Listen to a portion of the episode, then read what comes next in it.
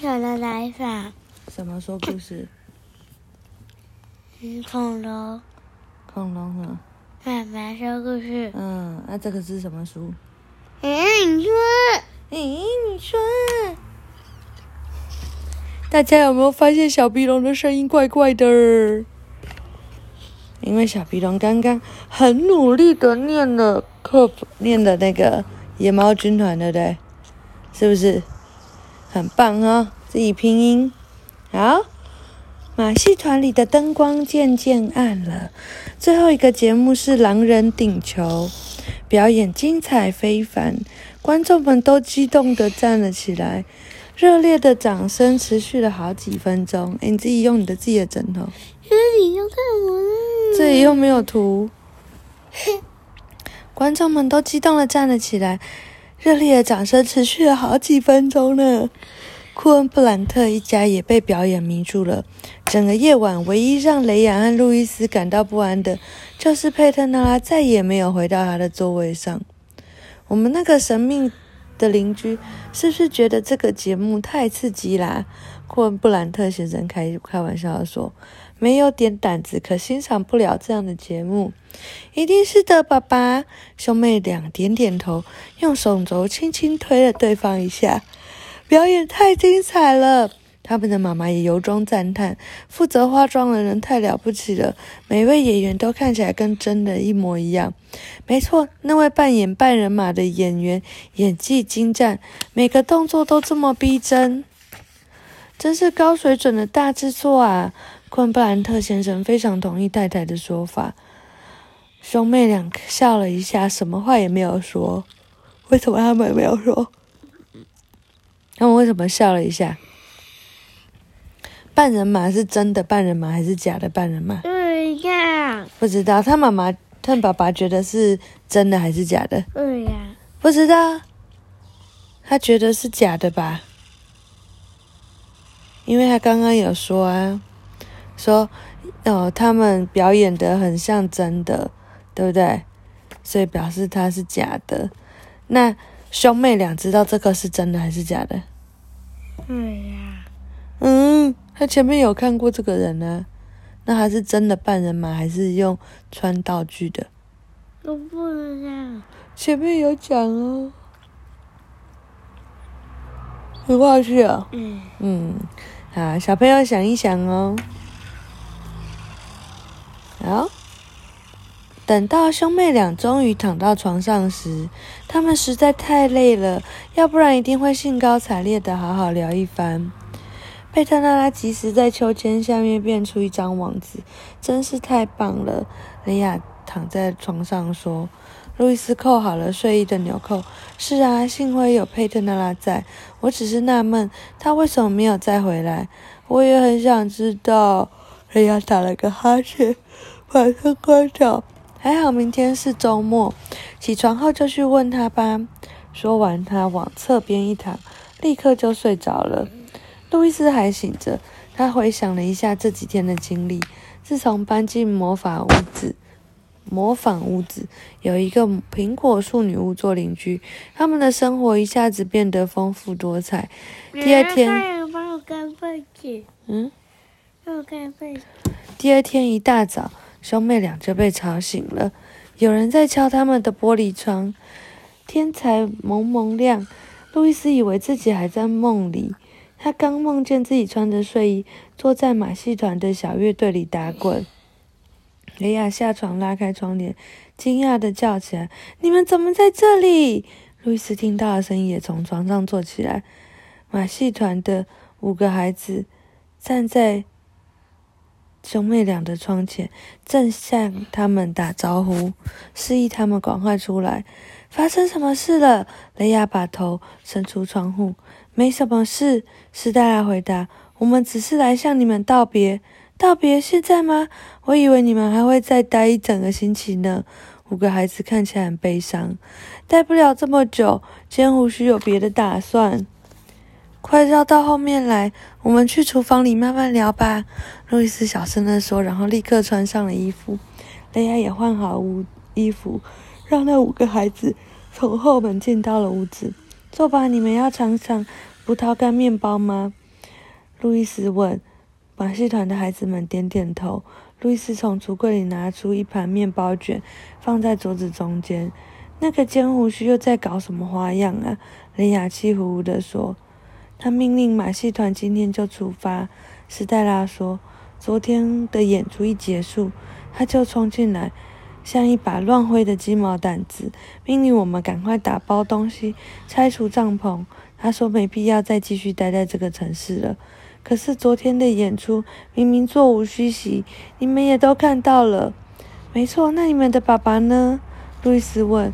什么也没说，他在睡觉。真是太糟糕了。或许我们能想点办法把他叫醒，例如，例如弄出一些噪音，让他喝很多的咖啡，或是……路易斯说了一大堆的建议，但五个孩子只是无奈的摇摇头。要不要喝一杯牛奶？雷亚问。牛奶？呃，不要。谢谢。牛牛奶的味道真难闻。五个孩子一起摇摇头。你们有番茄汁吗？没有啊，幸好没有。路易斯说：“谁喜欢喝番茄汁啊？”我们啊，我我们最喜欢喝番茄汁。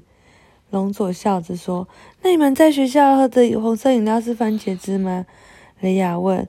龙佐笑嘻嘻的看起看着他，抬起眉毛说：“你以为呢？难道你以为是鲜血？”雷亚摇了摇头，脸一下变得像番茄那么红。这时，厨房的门打开了。库恩布兰特太太顶着一头乱发，探头进来。怎么回事啊？她感到十分惊讶。早安，妈妈！雷亚喊着。这五个同学是来跟我们道别的。他们的马戏团今天就要离开这里了。今天，库恩布兰特先太太也觉得很奇怪。可是海报上写着，马戏团还会在这里逗留一周一周呢。是的，但是我们的新团长改变了主意。龙佐闷闷不乐地说：“尖胡须成为你们的新团长了。”雷亚气愤地问：“当然不是，只不过他自称为团长。”斯黛来说：“真希望爸爸能好好休息，马上清醒过来，把这个家伙扔得越远越好。”其他人都点头同意。这个家伙看起来很讨厌，这个尖尖胡须。库恩布兰特太太也这样认为，他就是讨厌鬼。亚伦说：“现在我们必须回去了，我们只是过来跟你们说一声。”阿利维亚说：“你们不要再来找我们啦，我们马上就要走了。”真是个好孩子，还特别过来。库恩库恩布兰特太太微笑着说。雷亚和路易斯忧伤地看着面前的五个朋友。雷亚突然说。不然我们一起过去看看能不能帮上什么忙，比如说清理马厩之类的。你们车开走时，我们可以挥手欢送。雷亚的话让五个孩子的脸上马上有了光彩。可以吗，妈妈？好主意！库恩布兰特太太表示答应。这样你们也可以多相处一会儿。太棒了！出发前我们还可以一起做很多事呢。你看，朋友就是要这样互相帮忙啊。雷亚把最后一个一口面包卷塞进嘴里，接着站起来：“我们去拿一下外套，很快就回来。”路易斯，快点！兄妹俩赶紧往走廊跑去。我们必须把这件事告诉佩德娜拉。雷亚一边穿外套一边对哥哥说：“尖胡须这么快就准备离开，太奇怪了。”路易斯点点头：“没错，你先跟他们走吧，我去看看佩特娜拉醒了没。”雷亚和五个孩子走到外面。路易斯飞奔到花园，通知佩特娜拉。他穿过沾着露水的草地，差一点一脚踩在芦芦笋牙齿的身上。芦笋牙齿正忙着在黑刺里灌木丛后面训练一群蚯蚓，一群充满活力的小蚯蚓，对花园来说实在太重要了。小心！路易斯飞快地绕过黑刺里，芦笋牙齿一边大喊，一边俯身。保护那几只蚯蚓，孩子，孩子，你这么着急干嘛？对不起，芦笋牙齿，路易斯道歉。我没想到这么早人就有人出来工作了。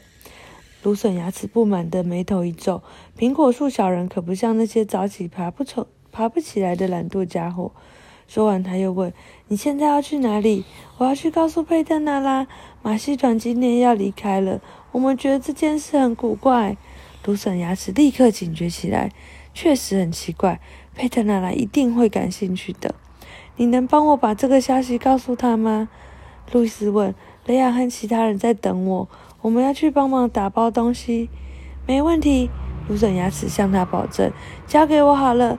太好了，谢谢。路易斯转身又往模仿屋子飞奔而去。芦笋牙齿把蚯蚓放回草莓地，然后在工作树上拍了两下沾满泥巴的手，飞快地向佩特娜拉的苹果树走去。他一下子就爬上了树干，灵活得像一只雕。然后他坚硬的小拳头咚咚咚地敲起门来，整个苹果房子都摇晃得很厉害。佩特娜拉，他喊声大，放声大喊：“快开门！我有重要情报！”门立刻开了，苹果树女巫站着睡衣，穿着睡衣站在他面前。小心点，别把我的房子敲坏了。小女巫抱怨着说：“雷亚和路易斯说，马戏团要走了，尖胡须正准备把所有的东西都打包起来。”什么？佩特拉拉瞬瞬间清醒起来，卢森牙齿气愤的点点头。他一定知道我们昨天晚上差点就抓住他了。先是秋千下面的安全网，然后是池塘边的捕猎陷阱。尖胡须知道这些都和魔法有关，为了保险起见，他准备六只大吉。佩特拉拉揉了揉自己的鼻子，有可能，但现在我们坏了他的好事，一定在那之前，他一定会赶快溜走的，不能让他得逞。幸好孩子们让你及时通知了我，我要去会一会尖胡须，让他见识一下我的厉害。苹果树女巫下定了决心。好，晚安。嗯，还好，我们看一下，我们还有几集？还有，一二三，哦，剩下三集就讲完嘞。好，大家晚安。